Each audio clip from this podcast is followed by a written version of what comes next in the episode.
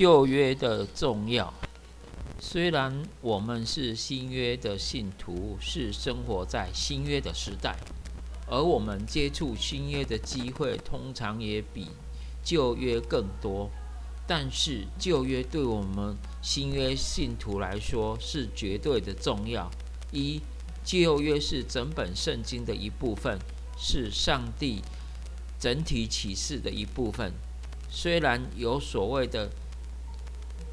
所谓旧约是较重透过历史来启示的书卷，新约则是较重透过说话来启示的书卷，但两者前后相关，合成一个完整的启示。事实上，保罗在提摩太后书三章十六节就这样说：“圣经都是上帝所漠视的。”这里说的圣经。主要是指着当时教会所使用的旧约圣经，所以旧约圣经跟新约圣经一样重要，都是上帝的话语。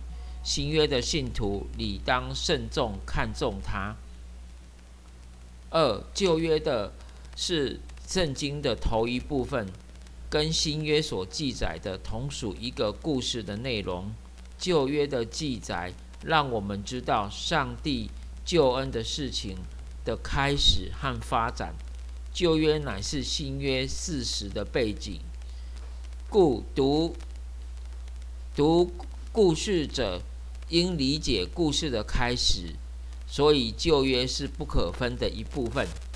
虽然主耶稣的救恩是在新约时代完成的，但是其中许多的道理，早在旧约当中已经透过不同的。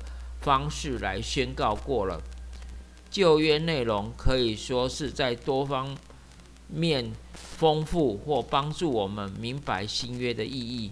举凡旧约的历史、预言、预表以及神学，都是指向着新约。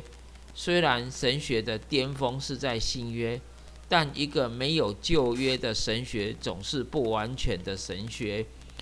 圣经神学就是说明了神学是怎样从旧约发展到新约当中的过程，就是上帝伟大救赎的工作。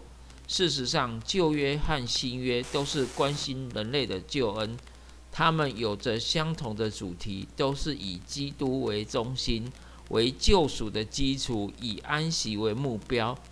新约的希伯来书就是从旧约献祭的体系。